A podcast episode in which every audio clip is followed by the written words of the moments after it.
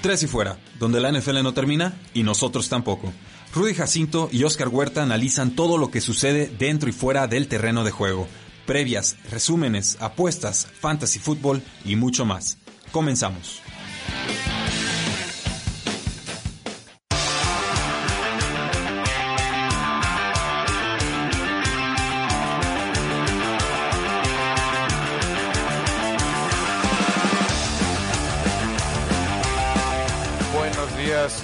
Bienvenidos a un programa más de Tres y Fuera que nos encontramos aquí en cuarentena y pues van a ser unas semanas un poco difíciles, así que guárdense, lávense las manos, desinfectense y, y pues pónganos en la radio para que nos puedan escuchar seguido porque les vamos a estar trayendo toda la información que nos regala la NFL porque obviamente va a estar un poco reducido, un poco lenta la información. Este, sabemos que esto del coronavirus tiene al mundo de los deportes frenado, que lo tiene, pues así que cancelaron los cuatro deportes en Estados Unidos desde 1883, si mal no recuerdo, lo cual nos habla ya de algo un poco exagerado, un poco, bueno, no exagerado, más bien un poco serio. Serio es la palabra que creo que estoy buscando y creo que es importante que tomemos las medidas antes de empezar este programa. Recordarles de pues lavarse las manos y, y tener cuidado. Tener cuidado porque es algo serio y es algo que, que le está pegando al mundo. Pero bueno, la NFL, la NFL definitivamente ahora sí no termina y nosotros tampoco. La agencia libre empezó a tiempo como acordado. Eh, se inicia el año el miércoles, la, el tampering, que es el periodo donde los equipos ya pueden legalmente negociar con los jugadores. Este empezó el lunes, hubo movimientos bomba, movimientos interesantes, movimientos robados, voy a decir por ahí.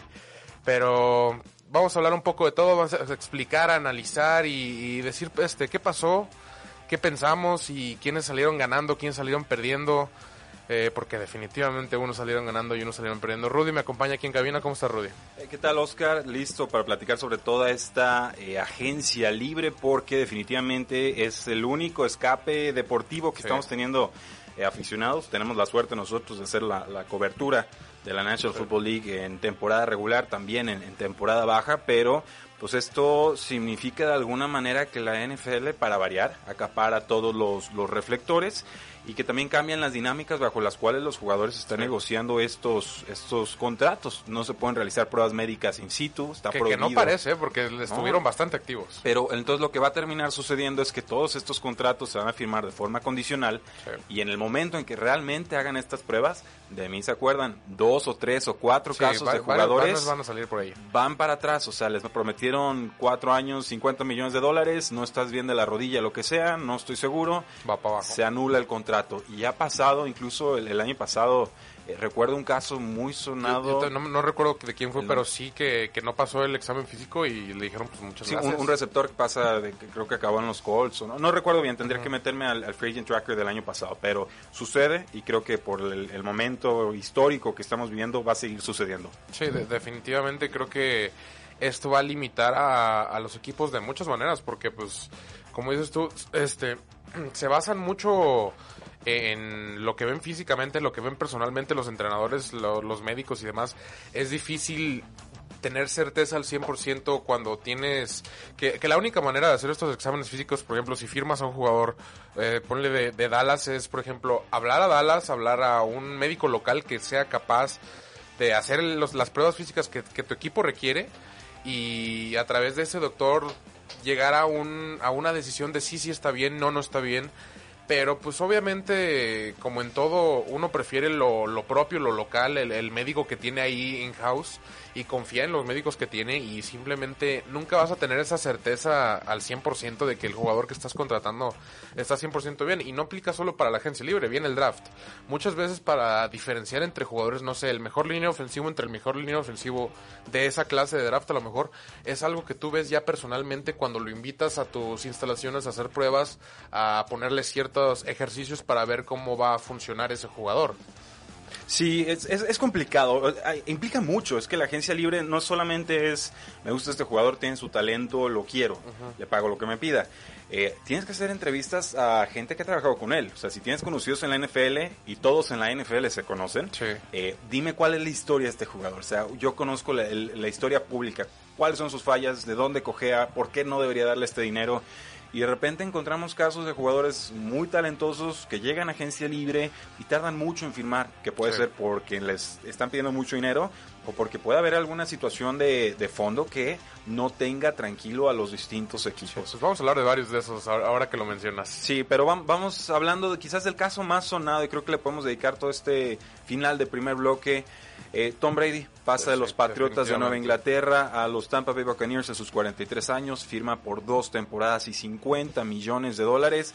Oscar, ¿esperabas o no la salida de Tom Brady antes de esta agencia libre? Eh, la esperaba y yo creo que llegó un punto donde ya todo el mundo dijo, sabes que sí no va a regresar, incluso antes de que anunciara que no iba a regresar, obviamente. Creo que sí llegó hace como, como una semana antes de que empezara el tampering. Sí, yo llegué a un punto donde dije, yo creo que ya no va a regresar. Ya, ya hubiera pasado algo, yo hubiera sonado algo. Y eran hasta los reportes de las, de las llamadas con Bill Belichick y bla, bla, bla, que no fue la mejor llamada y todo eso. E- eran muchas cositas ya que, que indicaban que Tom Brady no regresaba y pues los Tampa Bay Buccaneers fueron los ganadores. ¿Te parece que Tom Brady todavía tiene gas? Eh, sí, creo que todavía tiene gas bajo un sistema adaptado a él y bajo las condiciones ideales. Y creo que sí las encuentra en Tampa Bay. Que, eh, te mencionaba que este cuerpo de receptores puede ser el mejor que ha tenido en su carrera. O si no, el segundo mejor comparable a mejor con el que tenía cuando tenía Aaron Hernández y Gronkowski en un mismo equipo. Eh, creo que eso es lo que le convence a Tom Brady, tener a Chris Godwin, a OJ Howard, a Mike Evans. Creo que no tenía un receptor como Mike Evans desde Randy Moss. Entonces, por el lado de Tom Brady, creo que él gana y los Buccaneers también ganan. Eh, creo que Bucaneros era uno de esos equipos que estaba a un coreback, que estaba cerca de, de ser ese equipo, a lo mejor ya de playoffs de 10-6, de 11-5. Quedó 7-9 el pasado, pero pues con un coreback que lanzaba 30 intercepciones. Sí, nos saluda el público. Recuerden, este programa se graba en vivo por Facebook Live, se graba por Periscope, estamos también en YouTube, en todos nuestros canales de Tres y Fuera. Nos dice Víctor Solano, saludos a ambos, gracias por la cobertura e info que proveen, así como el análisis que en mi opinión le patea el trasero a varias cadenas de renombre, no da las cadenas de Sí, renombre. No, no vamos a decir nombres, pero... Pero agradecemos Pero eh, los comentarios y, y recuerden, todo, todo este monitoreo de agencia libre lo hacemos en tresyfuera.com y si buscan tresyfuera.com diagonal FA 2020, ahí les van a salir todos y cada uno de los movimientos, Sí, recortes, trades, cambios, rumores, Todo. suspensiones, todo lo que está sucediendo a partir del lunes pasado hasta la fecha y de aquí hasta agosto, me comprometo a estarlo actualizando ahí en, en tiempo real La cuarentena. la cuarentena, pero lo he hecho desde el 2017 Sí. y, es, y es gracioso porque vas viendo los mismos nombres cada año, ¿no? Jugadores Sí. completamente Cíclicos. desconocidos que nadie tendría por qué ubicar y los encuentras otra vez. Sí, Steven Means, y tú, Steven, este me suena Sí, hace tres pues, años. sí, creo que lo acabas de contratar hace... Y, sí. y- y te va dando como una perspectiva de cómo no solamente Un son perfil los- de jugador. Sí, de los jugadores que están pues siendo reciclados de equipo por equipo y que van firmando contrato, contrato, contrato hasta que de repente les dicen ya, ya, ya no quiero más. Y ese no es el caso precisamente de Tom Brady, que bueno, su mancuerna con Bill Belichick inicia desde que estaba como presidente Bill Clinton. Sí, sí, estamos hablando Sí. del año 2000, este, ya fue hace 20 años. No habían iPhone. Sí, sí, exactamente. El O sea, internet ya, ya era el año lento. 2000 está- es hace 20 años. Eh, No había era- coronavirus. er- Eran, ot- era- sí, no, bueno. Eran otras épocas definitivamente y pues Bledsoe era el coreback titular. Entonces, Drew Bledsoe. o sea, entonces ya, ya estamos hablando de, de buen rato. Sí, como veintitantos quarterbacks han desfilado por los por las filas de los Patriotas seleccionados en drafts y obviamente pues Tom Brady nunca les dio la opción de poderle Sí. quitar la titularidad.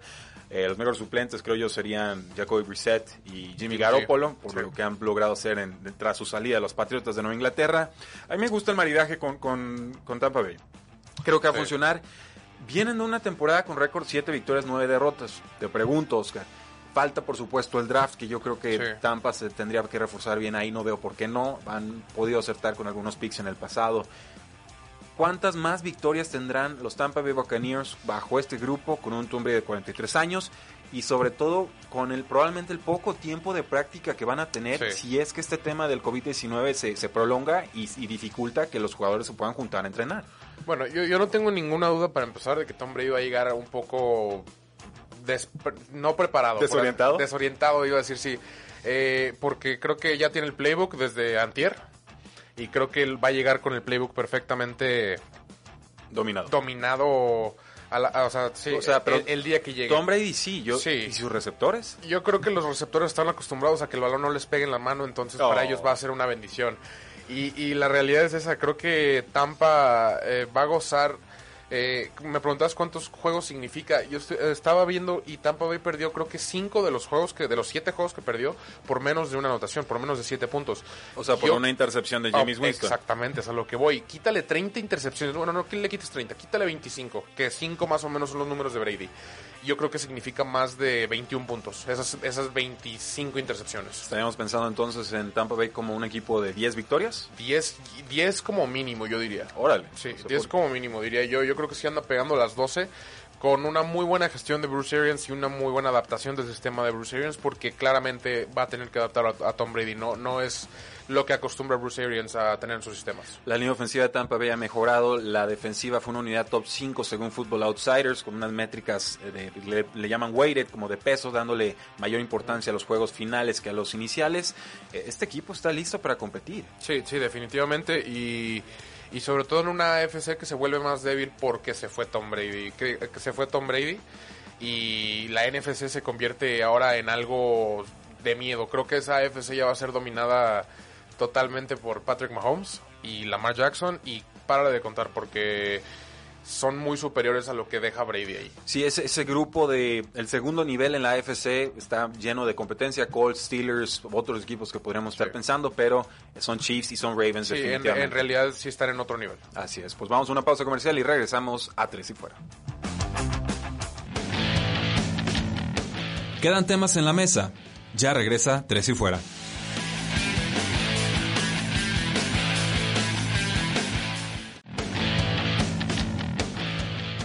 Regresamos. Tres y fuera.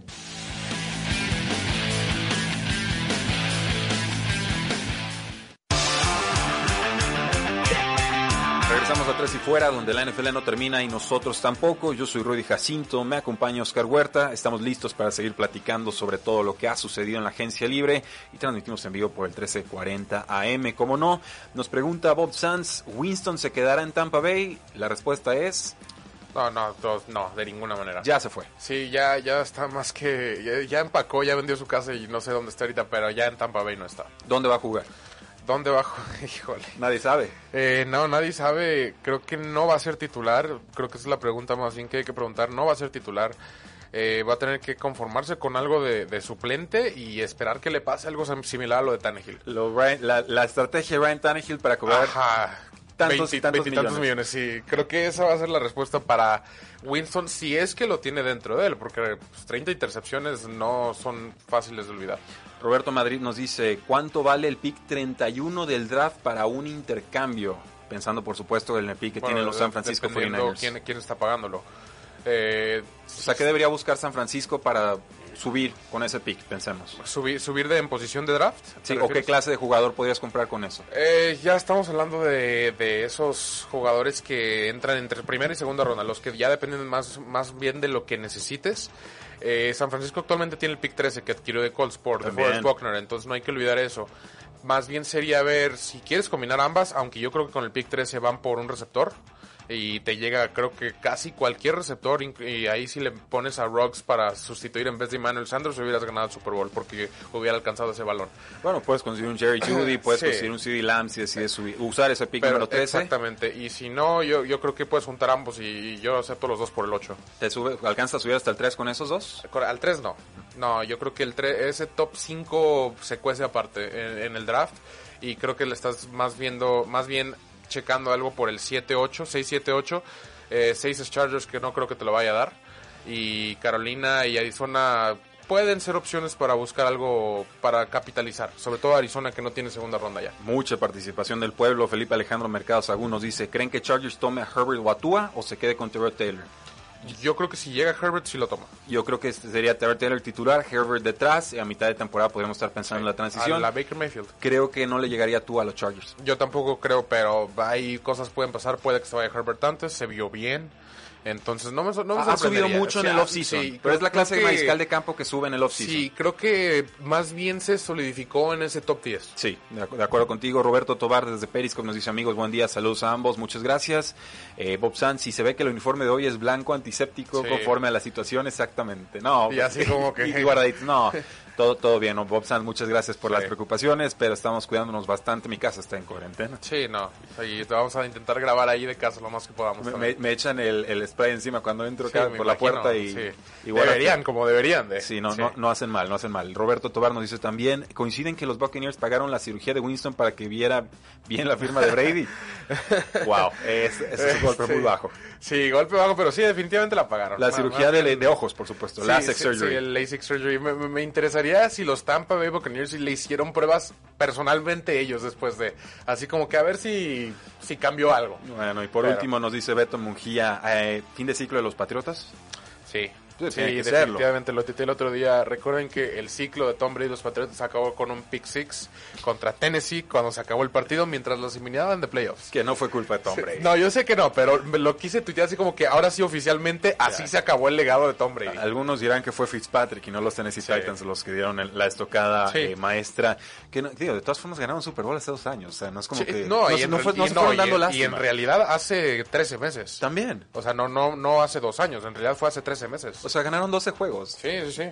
Sí, no, yo por ese lado es así como que digo, pues lo ganó hace 13 meses Tom Brady. ¿Qué, qué tanto pudo haber de, o sea, ¿Cuál es el pecado? Sí.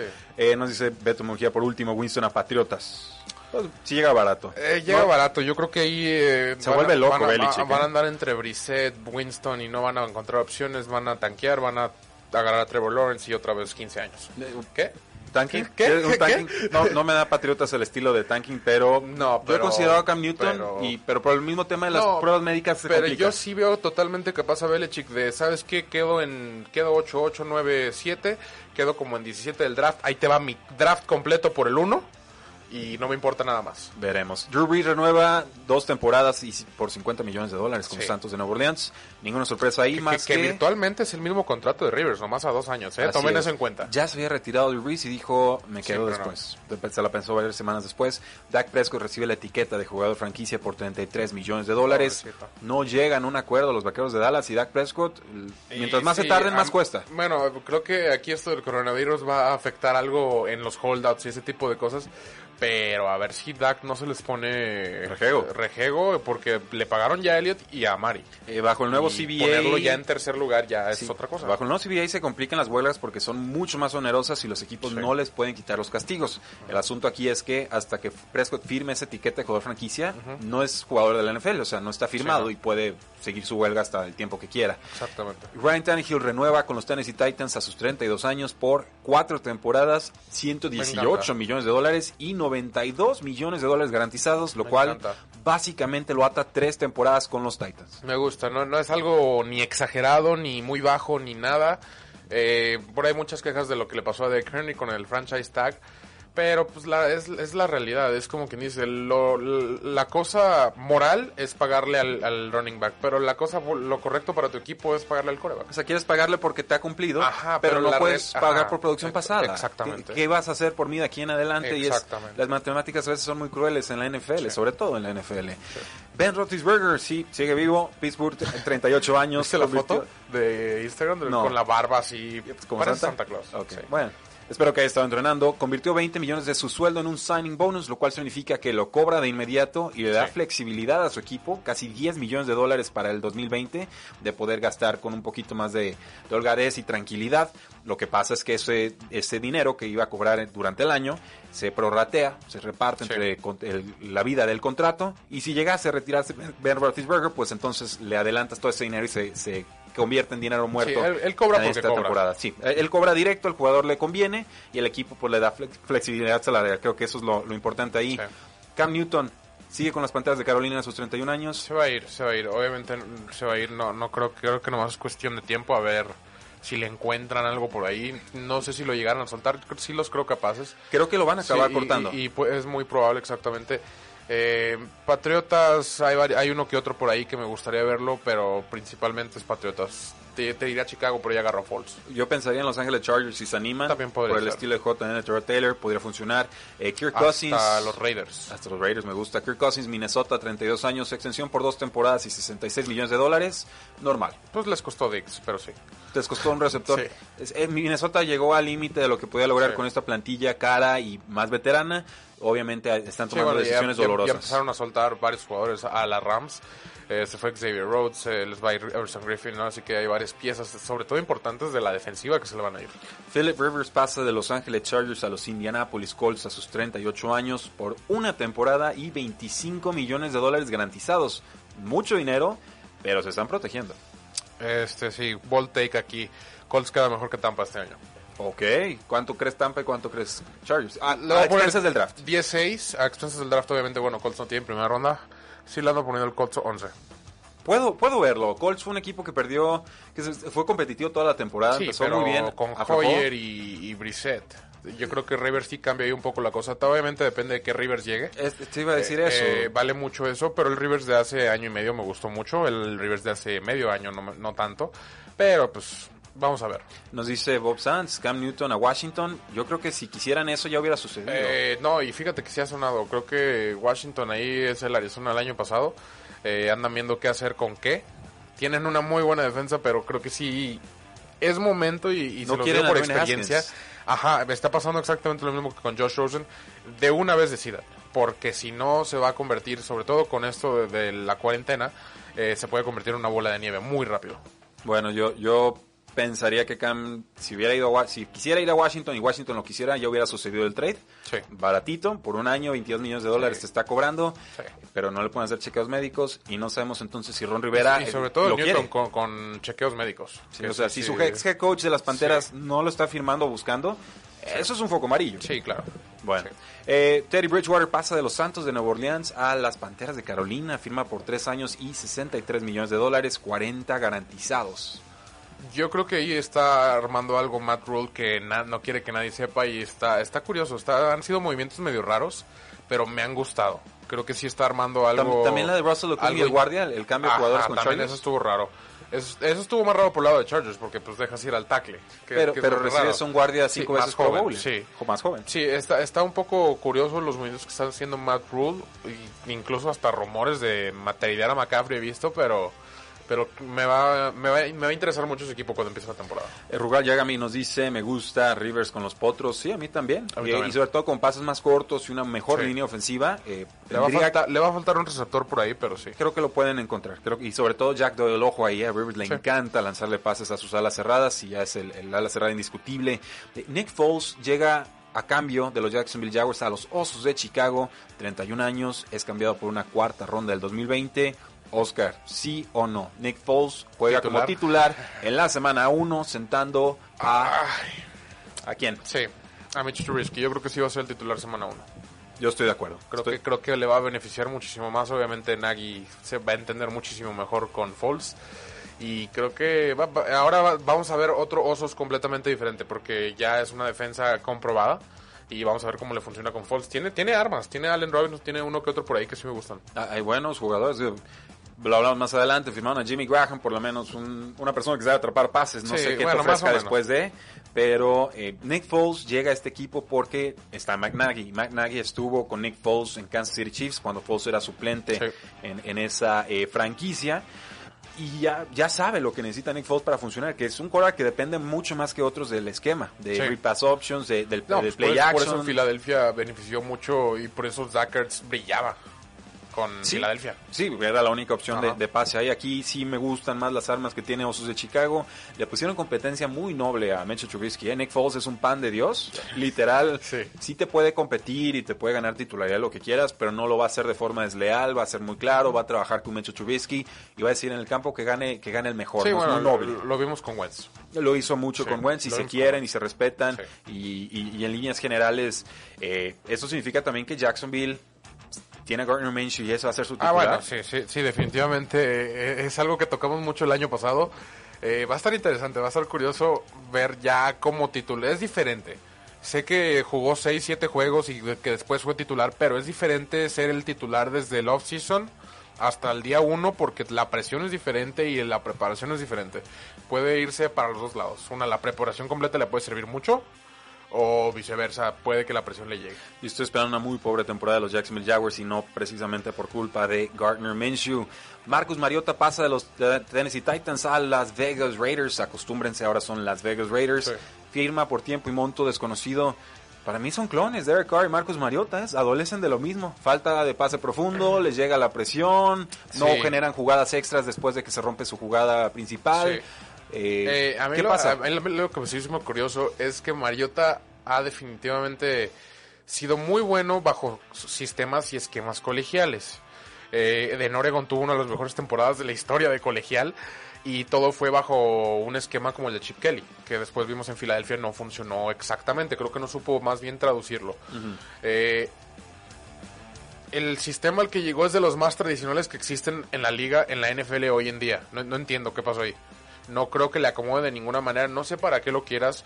eh, en realidad a Mariota, aunque se te lesione Carr, creo que no va a ser una buena opción Mariota. Entonces no sé ahí qué le estaban buscando. O sea, si buscamos a John Gruden, pues ¿qué, qué quiere él? ¿Que quiere un coreback agresivo? ¿Él quiere un coreback que arriesgue? No, pero de bolsillo a fin de cuentas. Sí, o sea, y- un pocket passer, ajá, pero con, y con verticalidad. Sí, sí, sí, algo a la Rivers, algo así de, de muy del Sí, estilo. y no ninguno entiendo. de estos dos te lo ofrece. Sí, y no significa que nos estemos bajando del barco de Derek Carr, de Marcus Mariota. Son competentes dentro de lo que hacen.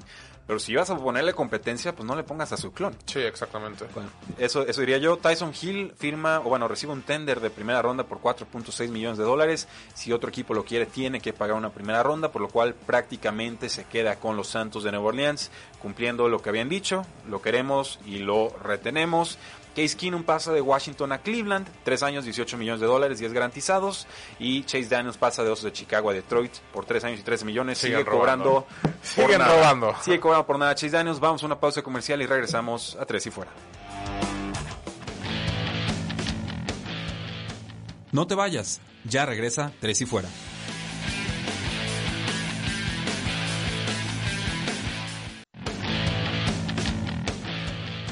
Es hora de más, Tres y Fuera.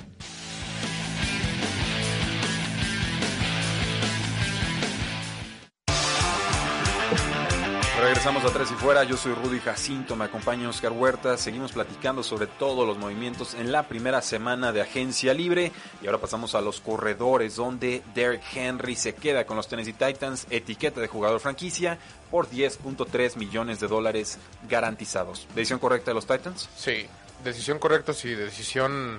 Bueno, es que correcto depende de a qué te refieras. ¿Correcto para... En la totalidad, de- moralmente en la totalidad de las decisiones y lo que te cuesta y para, a para el equipo soltar. de Titans, sí, muy buena decisión. que, Este, no hay que pagar a los corredores.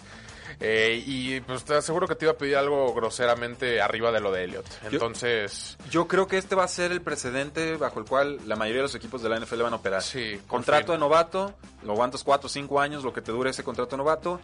Es, jugó muy bien, o que Tax. etiqueta de jugador franquicia. Jugó muy bien otra vez, otra etiqueta de jugador franquicia y ahí sí te dejo ir. Y es cruel para los corredores, pero es la realidad de la NFL bajo Sí. las reglas sí, actuales. va- vamos a empezar a ver muchos corredores novatos ahí, segundas y terceras rondas que van a empezar a brillar. De mí se acuerdan. Sí, Pero- es que después de los sí. 26 años Sí, bajan la mayoría de los corredores. Sí. Es la realidad. Kenyon Drake se queda con Arizona con una etiqueta de transición firmó, ¿eh? por Ya- 8.5. Ya, ya firmó hoy en la mañana. Ah, ¿por cuánto fue? Eh, 8 punto, no, firmó, o sea, firmó la etiqueta. La ya. etiqueta. Ya, la aceptó. La acepta, muy bien. Esta etiqueta de transición le da la oportunidad a otro equipo de llevarse al jugador. Es un poquito menos fuerte que la etiqueta de jugador franquicia tradicional. Sí, es de 8 y. Pero eh, finalmente decide quedarse con el equipo el jugador. Me parece bien, sobre todo con la salida Sí. de David Johnson, lo mencionamos No, y están adelante. armando algo interesante ahí. Sí. Austin Eckler se queda con los Chargers, 4 años, 25.5 millones de dólares. El 15 ganón, el ganón de este offseason fue así que el primero en firmar iba a ser el primero en ganar porque de ahí todo iba a ser para abajo. Eckler eh, toma eh, la decisión de firmar por 24 antes, creo que fue el, prim- el primero en firmar, si no me equivoco. Eh, y pues, le, le sale bien, ¿no? así que es de los mejores pagados y creo que no era de los mejores corredores, entonces eh, sale beneficiado ahí. Tenemos a Todd Gurley que pasa de los Rams a los Atlanta Falcons por un año y 6 millones de dólares. Sí, bueno, los Rams entran en pánico y empiezan a cortar a todos. Se ahorran, creo que 10 millones, 10.5 millones los Rams al soltarlo. Lo firma luego Atlanta. Todd Gurley va a cobrar casi lo mismo por el garantizado que tenía de Rams y lo que va a cobrar con Atlanta. Eh, a ver qué Todd Gurley llega. A ver qué llega, perdón. Este, porque va a ser, va a ser muy, muy importante para él y su carrera este próximo año. Porque aquí va a definir si, si sigue, casi casi te digo que jugando. Porque después de este contrato, si no rinde igual, ya nadie lo va a querer.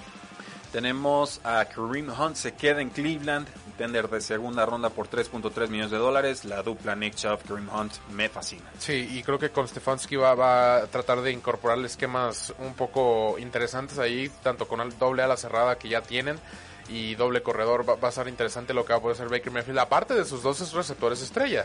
Entonces, Browns se arma bien. Ya, ya también por ahí llenaron uno que otro hueco en la línea ofensiva, que ahorita vamos a hablar de eso.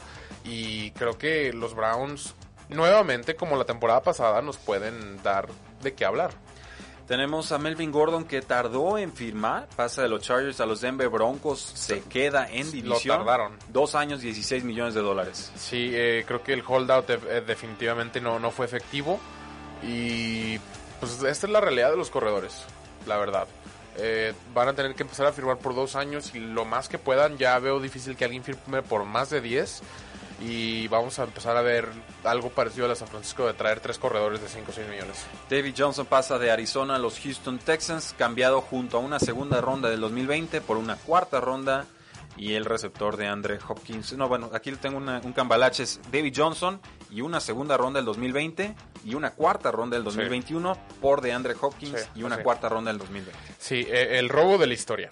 Eh, vamos a hablar del trade, si bueno, quieres no, de una hay, vez. hay, algunos trades un poquito más escandalosos. Eh, por ahí, sí, pero sí, este, eh, pero por ahí está. En eh. la remota prehistoria sí, NFL. está- sí están por ahí estos, eh, pero no entiendo una, no entiendo qué pasó porque simplemente está, está cambiando prácticamente David Johnson en segunda ronda por DeAndre Hopkins. Eh, eso no debe de pasar. DeAndre Hopkins definitivamente valía mucho más. Arizona le llega un super receptor que cambia el equipo completamente y adelanta los horarios en Arizona un año. Eh, y planeabas agarrar un receptor en este draft, ya no tienes que, puedes agarrar tu línea ofensivo, ya reforzaste la defensa con los movimientos que hizo. Eh, y pues simplemente completas tu roster, le das un target número uno y estelar a Kyler Murray y así es como de alguna manera Larry Fitzgerald está contra el tercero o cuarto corner del equipo contrario. Sí, y tenemos a Jamien Williams que se queda con los Kansas City Chiefs por 2.3 millones de dólares un año. Corredor titular de Kansas el próximo año. Sí, pero creo que también van a empezar a buscar un esquema muy a la San Francisco, algo de comité, algo de tres cabezas. Excelente. Entonces, pues pasemos a los eh, receptores. Este tema de DeAndre Hopkins. Sí, tú, tú primero. No, pues eh, no, no puedo creerlo. Es un receptor superestrella, un contrato bastante accesible en el apogeo de sus poderes. Es que va a pedir renovación. pide renovación y se pelea con su coach, no lo no se aguantan por, por X o Y razón. Bill O'Brien es una persona complicada, head coach de los Texans, y se Eh, va. Lo compara con Aaron Hernández.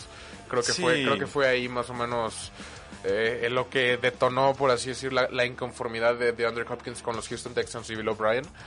Y pues encuentra un equipo que obviamente está en necesidad y se va por un precio muy muy barato, un equipo que va a estar dispuesto a pagarle lo, lo que va a pedir y creo que llega un, un equipo en crecimiento y cosa que tenía en Texans, pero Bill O'Brien ha, ha convertido ese crecimiento en algo que se está cayendo a pedazos. La realidad es que ya nomás queda Deshaun Watson y lanzándole a Will Fuller y Kenny Stills que juegan cuatro juegos al año porque no pueden mantenerse saludables. Nos dice Beto Mungía, es un robo. Andre es el mejor receptor de la liga. Si lo creen, no puedo reprochárselo. El año pasado yo lo creía, ahorita pongo a Michael Thomas un poquito arriba, pero sí. Eh, Juan David Díaz nos dice el mejor receptor abierto de los Texans cambiado por nada. Por el peor contrato de Puede ser que el mejor jugador de la historia de los Texans cambiado por nada. Wow. Y, y estamos hablando, pues, na- eh, JJ Watt o de Andre Hopkins. O Andre Johnson. Eh, o Andre Johnson, pero pues ahí andan, ahí andan. David Carr. bueno. No. No. muy bien. No. Seguimos. Este, Nos dice Beto no. Mujía, Buffalo pagó mucho por el receptor de vikingos. Schaub. Pues ahí les, ay, sí, ajá. ahí les va lo que pagó Buffalo para conseguir el receptor estrella Sí, de los y- y aquí- vikingos. Y aquí, es donde de- en realidad ves la perspectiva de qué tan caro o qué tan barato se fue de Andre Hopkins porque Deja es, peor un- parado. es un robo comparado con este trade porque yo tomo a DeAndre Hopkins sobre Stephon Dix el día que quieras. Sí, totalmente. Es cambiado Stephon Diggs junto a una séptima ronda del 2020 y a cambio de a Buffalo una primera, una quinta y una sexta ronda del En, 2020 en realidad es una primera. como una cuarta ronda del 2021. Sí, eh, yo me fijo más que nada en los picks de día 1 y por ahí un- uno que otro de pick de día 2 si es de cuarta ronda no me hace mucho ruido. En realidad cambiaron a Stephon Dix por una primera ronda. Eh, lo demás es relleno para que ambas partes se sintieran cómodos con, su consigo mismos. Pero pues comparando esto con el de DeAndre Hopkins es, es un robo. Eh, creo que es un valor cercano al de Dix, no estoy diciendo que fue, está sobrevalorado ni nada. Y pues es algo que necesitaba Buffalo. Buffalo tenía el pick veintitantos, creo que no les iba a llegar ningún receptor de primer calibre. Y optan por tomarlo uno que ya está comprobado y que definitivamente le va a ayudar a, a su coreback joven en Josh Allen. Y empieza a armar algo interesante Buffalo la ofensiva, ¿eh? Me está gustando. Huelen sangre en la división y quieren aprovechar. Definitivamente. Eh, tenemos a Mari Cooper, renueva con los Vaqueros de Dallas 5 años, 100 millones de dólares, 60 garantizados. A ver, Hopkins va a cobrar lo mismo más o menos a quien prefieres. Yo Hopkins. Sí, es, es a lo que voy. 20 millones, creo que creo que Dallas empezó a sentir muchísima presión de que se le fue Robert Quinn, se le fue Byron Jones. No ha renovado a Dak Prescott y dicen, tengo que retener a alguien y darle a alguien a los fans porque Blake Jarwin no va a ser suficiente para, para mi gente aquí en Texas. Y pues optan por darle el contrato que quería Mari Cooper. Así que 20 al año. O sea, doblaron las manos. Sí, doblaron las manos totalmente. Bueno, eh, Michael Thomas reestructura su contrato, unos 10 millones de dólares que estará cobrando de inmediato para liberarle 8 millones a los Santos de Nueva Orleans, que han estado muy activos. Sí, bueno. Y, y firman a Emmanuel Sanders, dos años Me, y me 16 encanta, millones. me encanta esa contratación. Creo que eh, Ted Ginn ahí ya no tenía mucho que hacer y creo que ya necesitaban reemplazar ese, ese, ese puesto exactamente. Porque obviamente acá el ala cerrada y Michael Thomas están haciendo su chamba perfectamente bien. Y sí necesitaba ese compañero. Y Manuel Sanders es muchísimo más que ese compañero.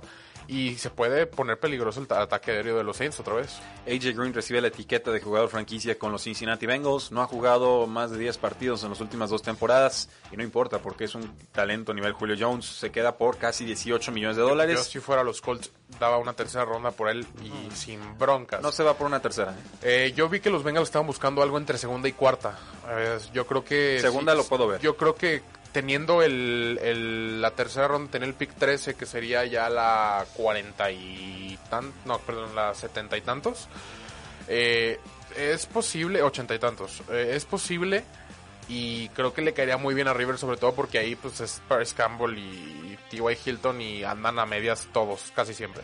Randall Cobb pasa de Dallas a Houston, tres años, 27 Para reemplazar millones. a Hopkins. No, para, para completar en el slot, no es para reemplazar a Hopkins. Eh, veremos hace rato que Randall Cobb no ha sido el mismo, aunque con los vaqueros de Dallas tuvo una adecuada temporada. Y por último, nos dice Rugal Yagami, Dallas se está equivocando o renovando así y dejando ir a gente valiosa. ¿Pero qué opinan Es ustedes? sí. Pausa y regresamos.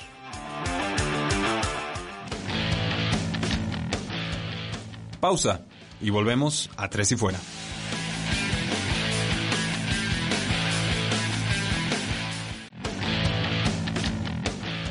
Inicia el último cuarto. Tres y Fuera.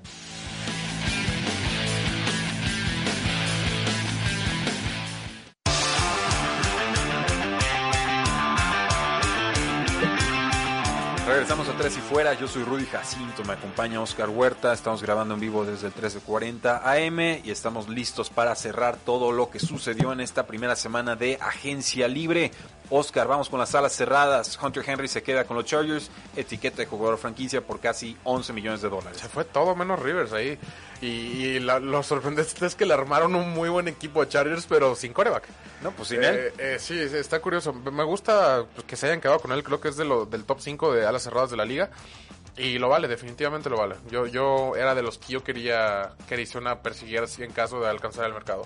Quien sí cambia de equipo es Austin Hooper, que pasa de los Atlanta Falcons a los Cleveland Browns. Firma por cuatro años, 42 millones de dólares, 23 garantizados. ¿Se te hace caro? Eh, se me hace algo caro. Es Creo contrato que- récord ahorita para la posición. Sí, y más, que nada me refiero a que Hooper no se me hace top 3 de la liga. Porque no lo es. Eh, y no lo es, y lo están pagando como si fuera top 3 de la liga. Pero no tienes opción. Ese es el problema. O sea, si lo, fi- si lo problema- quieres firmar, tienes que firmarlo por ese contrato. Eh, y creo que eso es en lo que se ha metido la NFL en un poco de círculo vicioso de, de tener que firmar el mejor que haya, aunque no sea el mejor, aunque sea malo. Y Pero es que si no encuentras en el draft, sí, ¿qué opción tienes? Pero pues todavía no es el draft. Más bien espérate. Pero este año no hay a las cerradas. Bueno, pero eh, total, ahí a mí se me hace sobrevalorado. Entiendo el punto de que tienes que pagarle, pero yo no lo hubiera pagado. Yo- yo no le pago porque le estás pagando porque no hay mejor, sino porque sea bueno. Lo- y lo y lo, veo entiendo. por ese lado. Eh, te les va a cumplir. Creo que Aparte tienen a Njoku, que no es malo. Njoku ya va de salida. Que- En- que- que Njoku- no es malo. Si toman a Austin Hooper con este contrato, están diciéndonos que Njoku no es la opción principal. Creo según tengo entendido van a jugar con doble ala cerrada por métodos de Stefanski. Este año quizás, veremos. Yo creo que sí es un... Es, Joku si va a brillar va a ser en otro equipo, en verdad lo, creo. Y sigo creyendo en el jugador. Sí. McDonald reestructura su contrato con Steelers, libera unos 2 millones de dólares. Firma a Eric Ebron con los Steelers también. Dos años, 12 millones de dólares. ¿Nos gusta? Barato, se me hizo barato. Creo que ahí va a ser un tema de, work ethic y, actitud con Eric Ebron, pero definitivamente creo que todavía tiene... Talento le sobra. Creo que es alguien que, me acuerdo del draft, fue el mismo de Clowney, y era un jugador que salía con mucho, mucho renombre. Y pues Pittsburgh es alguien que se acostumbra a usar a las cerradas. Creo que sí le puede funcionar. Y el último nombre, bueno, ya dijimos Jimmy Graham a los ojos de Chicago, a mí no me gusta nada. Eh, pues que sí, no, lo sigue robando, porque aparte el contrato fue elevadísimo para, para ala cerrada, una, y para Jimmy Graham, dos. Creo que ya. Lleva dos años retirado. Sí, exactamente. Ya, ya avísenle que ya se retiró, porque desde Seahawks no, no pasa nada ahí. Blake Jarwin se queda con los vaqueros de Dallas, cuatro años, 22 millones de dólares, nueve garantizados. Eh, Sleeper para Fantasy. Necesitan a alguien ahí. Es mejor, atleta que, Jason, Exactamente, y necesitan a alguien. Estoy totalmente de acuerdo. Tackles ofensivos. Jake Conklin pasa de los Tennessee Titans a Cleveland por 3 años y 42 millones de dólares. Bien, mal o indiferente. Me encanta. Eh, está barato. Yo pensé que iba a cobrar bastante más, considerando que DJ Humphries cobró 3 millones más y creo que Conklin es mejor tackle. Sí, es right tackle, no, no es left tackle que cobran un poquito más, pero sí esperaría, sí esperaba que cobrara por lo menos 15 al año. Brian Bulaga de los Packers a los Chargers, muchas lesiones, firma por 3 años 30 millones. eso es lo que me sorprendió, los 3 años. Eh, si se mantiene saludable, adelante, es un muy buen tackle. George Fan pasa de los Seattle Seahawks a los Jets de Nueva York, 3 años 30 millones. Aceptable. Mí Aceptable. No me, encanta. No, pero a mí sí me gusta. A mí creo que sí es un, es un hueco un hueco que llenan confiablemente. No, no, a lo mejor no espectacularmente, pero confiablemente. Anthony Castonzo renueva por dos años y 73 millones con los Colts. Que yo quería. todos. Sí, sí, todos querían. Creo que es ese que estaban esperando todos a que no lo renovaran, pero obviamente no lo iban a dejar ir. Esa línea ofensiva sigue siendo la mejor de la liga, creo yo. Y con buena razón. Eh, Jalapuli Baitai, Filadelfia a Detroit. Ahora firma por 5 años, 50 millones. No me gusta. Eh, eh, se me hace. 5 eh, años se me hace mucho de entrada. 50 millones ya estamos. 10 millones es más o menos lo que están cobrando. No, no me hace tanto ruido el precio. Pero 5 años yo sí me quedo así como que. Mm. Sí, complicado. Y Andrew Whitworth a sus 39 años renueva por 3 temporadas y 30 millones de dólares. Sí, digo, es muy bueno. No sé cómo se vea dentro de uno o dos años, pero pero está interesante esa, obviamente es allí el, el estandarte y la plena confianza en él. Eh, con los guardias está sencilla la cosa, renueva Andrew Speed con los Santos por más de 50 millones de dólares, eh, un jugador promedio para ah, arriba, pero te cumple. Eh, no tuvo tan buena temporada la pasada, son Pro Football Focus. Brandon Scherf y Joe Thuney reciben etiquetas de juego de franquicia con Washington y Patriotas respectivamente, estarían cobrando alrededor de unos 15 Yo pensé que iba a traer a Scherf, sinceramente. Traían ahí broncas, obviamente todo cambió con Rivera, según. todo va a cambiar. Pero no, no sé, ahí obviamente Tuni lo vale. Tuni era el que iba a poner el mercado de los guardias y, nos sorprenden. Eh, pasando entonces a los centros, Matt Scura se queda con Baltimore, un tender de ronda original, dos milloncitos, todo tranquilo. Quizás lo, más sonado sería Conor McGovern, que pasa de los Broncos a los Jets de Nueva York, tres años, 27 millones de dólares. Que es bueno, es muy bueno. Creo que creo que le falta mucho a los, a los Jets. Sí, no, lo van a resolver con, un, con un centro. Con los defensive ends no ha firmado Jadavion Clowney, quiere mucho no, y es que quiere 20 millones de dólares y, ¿Cuánto pagar, vale? Pagar 20 millones de dólares por tres sacks al año está, está difícil. Y no, no, te ríes, pero es, es cierto, o sea, lo que ha hecho, no, ni en Houston, ni en Seattle, ni en nada. Yo le ofrezco 12, 10, 12 por, porque presenta también un factor de intimidación el hecho de tener a Jadavion Clowney enfrente y y porque defiende bien la corrida. Y defiende bien la corrida, pero hacia afuera. Obviamente hacia adentro es limitado, pero pero pagar 20 millones de dólares por eso la veo muy difícil. Shaquille Barrett firma, bueno, recibe etiqueta de jugador franquicia por casi 16 millones de dólares con Tampa Bay. Eso sí se los pago, casi casi te digo. 20, muy bien. 20 sacks. Pero se están protegiendo, ¿eh? si no le hubieran dado la, renovación. Sí, definitivamente ahí el, factor Brady va, va, a tomar ahí un poco de, valor. Yannick Ngakwe eh, recibe etiqueta de jugador franquicia con los Jaguars. No quiere saber nada del equipo. Jugaría por 19 millones de dólares. Eh, no, o sea, la cuestión no es el precio, también es 10 sacks, también se me hace un poco elevado considerando que Chandler Jones cobra eso y tuvo 19. Y ya pagarle 19 por 10 sacks está, está difícil porque estás considerando que tienes que pagarle otros 19 al otro lado de, de la posición para completar esos 20, 25 sacks que te están dando tus outside linebackers. Eh, está difícil que cobre eso y a ver qué quiere Jacksonville por él, es otra, es otra cuestión. Eh, Jacksonville está armando de draft picks, lo sabemos. No sé por qué lo está- están dispuestos a soltarlos. Yo esperaría una segunda, tercera ronda. Eric Armstead se queda con San Francisco, 5 años, 85 millones de dólares. A mí me gusta. Yo pensé que ese es el que iba a pegar a agencia libre. Eh, Jugó bien todos sus 10 capturas, creo que por eso lo premian. Eh, Campbell es cambiado de Jacksonville a Baltimore a los 34 años por una sencilla quinta ronda del 2020. Por el contrato, más Eh, que nada. Muy buen jugador, ¿eh? dos años, Sí. 27 millones Lo de dólares. bien. Eh, la extensión, Calvin hoy pasa de Patriotas a Miami Dolphins, 4 años, Se 50 reúne. millones de dólares. Matt Judon sigue en Baltimore, etiqueta de jugador franquicia, candidato a ser cambiado me parece.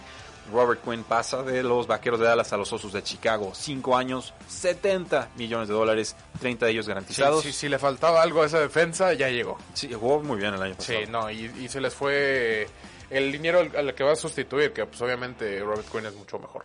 Bud Dupree, etiqueta de jugador franquicia, se queda con los Steelers. Eh, Dante Fowler pasa de los Rams a los Falcons, 3 años, 48 Eso es lo que millones. yo. A mí me gustaba mucho Dante Fowler, creo que es un jugador infravalorado y que el hecho de jugar junto a Aaron Donald y anteriormente junto a Calais Campbell y, y muchos grandes jugadores en líneas defensivas hace que lo valoren un poco menos de lo, de lo que mucha gente lo está valorando. Leonard Floyd pasa de los Osos de Chicago a los Rams por un año y 10 millones de dólares. Eh, No ha destacado. eh, sí, Leonard Floyd ha ¿verdad? sido mucho menos de lo que esperábamos. Sí, tristemente coincido con esa apreciación. Shaq Lawson pasa del Buffalo a Miami. sí me ha gustado. Tres años, 30 millones. Digo, Miami, Todos firmaron Miami- por tres años y 30 Sí, millones. Sí, sí, fue, fue el martes sobre todo. El martes específicamente todo mundo dijo, ¿sabes qué? Hoy firmamos los de 3 por 30 Sí. Porque, pues no Pero sé. era- era uno tras otro, tras sí, otro. era uno tras otro. A mí me tocó uno que fue Jordan Fue, Fue plagio, ¿eh? Copy Sí, paste. sí, parecía que sí. Y hasta el contrato fue así como que me, me mandas el de 3 por 30 porque... Sí, todo el mundo el martes no sé por qué firmó como que fue esa segunda ola de, de free agency. Eh, pero está bien, se me hace adecuado. Eh, DeForest Buckner pasa de San Francisco a los Colts por el pick número 13 global. Acto seguido renueva por 4 años y 84 millones Sí, de creo dólares. que eso es lo que quería evitar San Francisco. Eh, es- tiene lógica por ambos lados. Uno, San Francisco toma un jugador, le saca cuatro años casi gratis y lo cambia por lo que le costó inicialmente. En, en términos financieros es una muy buena inversión. Por el otro lado, eh, es un jugador que es muy bueno y que sí te convenía a lo mejor preservar. Y pues Colts lo hizo. Colts da ese pick. Yo creo que Colts no vio a nadie en esa línea defensiva con esa calidad en ese pick 13. Creo que San Francisco lo que va a hacer es va a ir por receptor y usar el pick treinta y tantos en el línea defensivo. Y va a estar interesante. Creo que les beneficia a ambos equipos. Mucha gente cree que salió ganando Colts, No. pero creo que es algo que tiene sentido para ambos equipos. Es, ganar, ganar. DJ Reader pasa de Houston a Cincinnati. Me gusta, un jugador que va en ascenso. Lo mismo Javon Hargrave que pasa de Pittsburgh a las Águilas de Filadelfia por casi 40 millones de dólares, tres temporadas. Jurel Casey cambiado por una séptima ronda del 2020 de Titans a Eh, Broncos. ese se me Nada. hizo nada. Ahí, ahí es donde to- todo el mundo con su equipo así como que... ¿Estaba a la híjole, venta? ¿Así? Yo, yo hubiera dado eso y a lo mejor hasta tantito más No, con mucho tal de que me quedara, mucho que me más. quedara eso. Yo, yo soy fan de Sí. Jurel Casey, el mejor defensivo del que no han escuchado hablar. eh, un excelente pass rusher que se la vive en los Pro Bowls. Tenemos que pasar entonces a los linebackers, donde la más importante para mí fue Corey Littleton, que pasa de Rams a Vegas. Y barato también. Creo que yo esperaba algo un poquito más elevado. Es un gran linebacker para cobertura y que es, otra vez es de, es de los que yo quería. A mí me tocó de Wonder Campbell, pero, pero sí es, es un jugador que jugó muy bien, incluso con una defensiva de Rams que estaba batallando mucho. Creo que fue algo importante. Sí, Joe Schobert pasa de Cleveland a los Jacksonville Jaguars, más de 50 millones, 5 años, me parece demasiado. Carísimo. Jamie Collins de Patriotas a Detroit, 3 años 30 millones. Eh, Blake Martínez de los Packers a los Giants, 3 años 30 millones. Eh, a eso nos Ah, referíamos. no- noticias, este, los Texans acaban de por fin subir a su página oficialmente lo de Hopkins. No, pues, Hasta ahorita lo aceptaron. No, les da miedo, pobrecitos los de redes Sí. sociales, lo, cómo les va a ir este día. Sí. Eh, Baron Jones pasa de Dallas a los Miami Dolphins, 5 años, 82.5 millones de dólares, 57 garantizados. Se me hizo muchísimo. Es- O sea, pero lo vale. Pero compárenlo con lo de Darius Slay. O sea... A ver, vamos con el de Darius. Ajá. Te cambiado por una tercera y una quinta ronda y va a pedir una No, bueno, el, el contrato, más que el contrato dudo que sea de es tan alto. No yo creo que va a ser inferior y creo que yo prefiero a Darius Slay.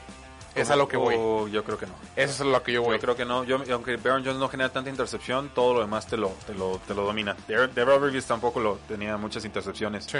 Eh, AJ Boye pasa de Jacksonville a de los Denver Broncos. Marshawn Lattimore reestructura ahí su. Más bien le aplican la etiqueta. No, ni siquiera es la etiqueta, es la opción de quinto No, es año la opción, normal. es la opción, la de Larimore. Es el primero de su clase en, en tomarla. Y no nomás fue a Larimore, fue otro jugador del mismo Saints. No recuerdo bien. Bueno, Pero sí. eh, Desmond Trufant pasa de Falcons a Detroit. Dos años, 21 millones. Me parece buen jugador. Sí, reemplaza a Darius Slay. No, no lo reemplaza íntegramente, pero creo que es confiable. James Bradbury de Panteras de Carolina los Gigantes de Nueva York. 32 millones garantizados. Me pareció mucho. ¿Para quién, perdón? Brad- James Bradbury. A mí no, fíjate. A mí se me hizo. Es, es un Falla gran en cobertura, jugador. eh, de repente. Pero es un gran jugador. Define gran. Oh, En 15 segundos porque se nos acaba el tiempo. Eh, no, No, me- me bueno, parece ¿querías mucho. a, mí, discusión? a mí sí me gustó, a mí no me desagrada. Creo que sí es un corner. Eh, sí, sí me gustó. Sí, ah, más que cumple. Lo pondré arribita. Promedio para arriba. Ajá, ya. lo pondré arribita. Queda, queda así valorado. Justin Simmons, etiqueta de jugador franquicia con los Broncos. Anthony Harris, lo mismo con los No, vikingos de Minnesota. McCourty con los Patriotas. Me encanta. Dos años, 23 millones, a mí también. 15 segundos. Eh, y Jordan Perry renueva con los Baltimore. Eh, no, con. Buffalo. Con Buffalo Bills. Pues no se diga más, damas y caballeros. Llegamos al final de este programa. El análisis de la agencia libre, su primera semana de acción NFL. Porque la NFL no termina y nosotros tampoco. Tres y fuera. No olvides seguirnos en tresyfuera.com y en todas nuestras redes sociales. Facebook, Twitter, Instagram, YouTube, Apple Podcasts y Spotify. Porque la NFL no termina y nosotros tampoco. Tres y fuera.